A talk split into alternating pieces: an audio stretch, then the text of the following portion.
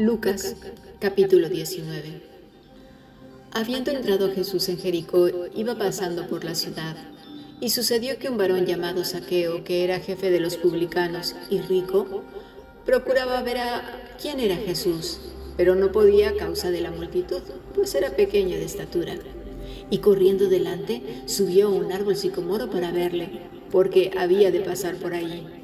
Cuando Jesús llegó a aquel lugar, mirando hacia arriba le vio y le dijo, Saqueo, date prisa, desciende, porque hoy es necesario que pose yo en tu casa.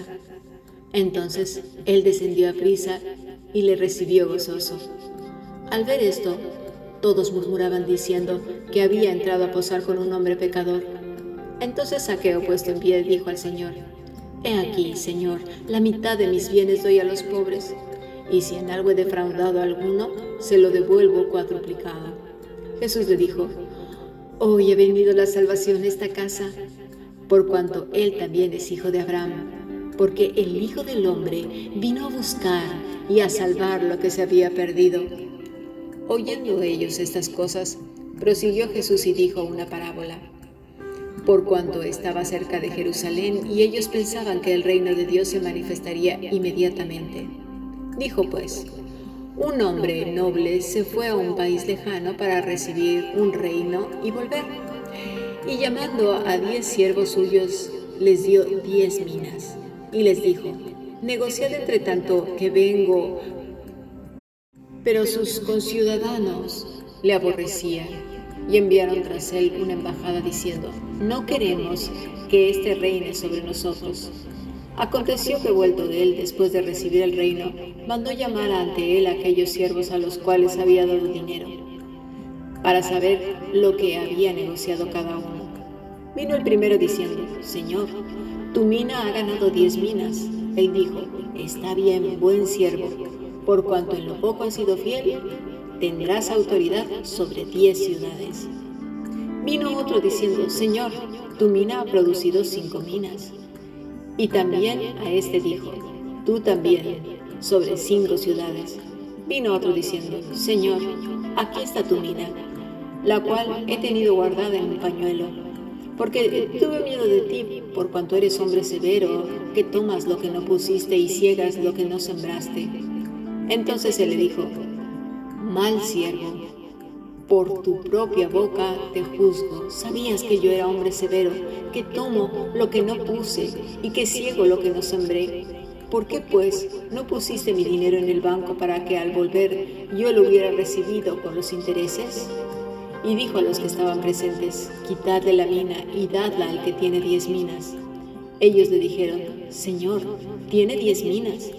Pues yo os digo que a todo el que tiene se le dará, mas al que no tiene, aún lo que tiene se le quitará.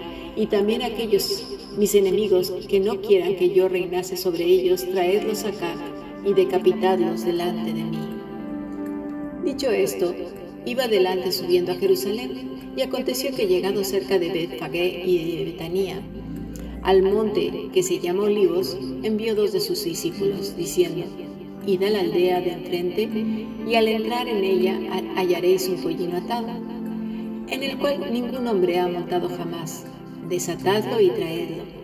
Y si alguien os preguntare, ¿por qué lo desatáis? Le responderéis así, porque el Señor lo necesita. Fueron los que habían sido enviados y hallaron como les dijo, y cuando desataban el pollino, sus dueños le dijeron, ¿por qué desatáis el pollino? Entonces dijeron, porque el Señor lo necesita. Y lo trajeron a Jesús. Y habiendo echado sus mantos sobre el pollino, subieron a Jesús encima. Y a su paso tendían sus mantos por el camino. Cuando llegaban ya cerca de la bajada del monte de los olivos, toda la multitud de los discípulos, gozándose, comenzó a alabar a Dios a grandes voces por las maravillas que habían visto, diciendo, Bendito el Rey que viene en el nombre del Señor, paz en el cielo y gloria en las alturas. Entonces algunos de los fariseos de entre la multitud le dijeron, Maestro, reprende a tus discípulos. Él respondiendo les dijo, Os digo que si estos callaran, las piedras clamarían. Y cuando llegó cerca de la ciudad al verla, lloró sobre ella, diciendo, Oh, si también tú conocieses, o al menos en este tu día, lo que es para tu paz, mas ahora está encubierto de tus ojos. Porque vendrán días sobre ti, cuando tus enemigos te rodearán con vallado y te sitiarán por todas partes, te acecharán y te derribarán a tierra y a tus hijos dentro de ti, y no dejarán en ti piedra sobre piedra, por cuanto no conociste el tiempo de tu visitación. Y entrando en el templo, comenzó a echar fuera a todos los que vendían y compraban en él, diciendo, escrito está, mi casa es casa de oración, mas vosotros la habéis hecho cueva de ladrones y enseñaba cada día en el templo. Pero los principales sacerdotes, los escribas y los principales del pueblo procuraban matarle. Y no hallaban nada que pudieran hacerle, porque todo el pueblo estaba suspenso oyéndole.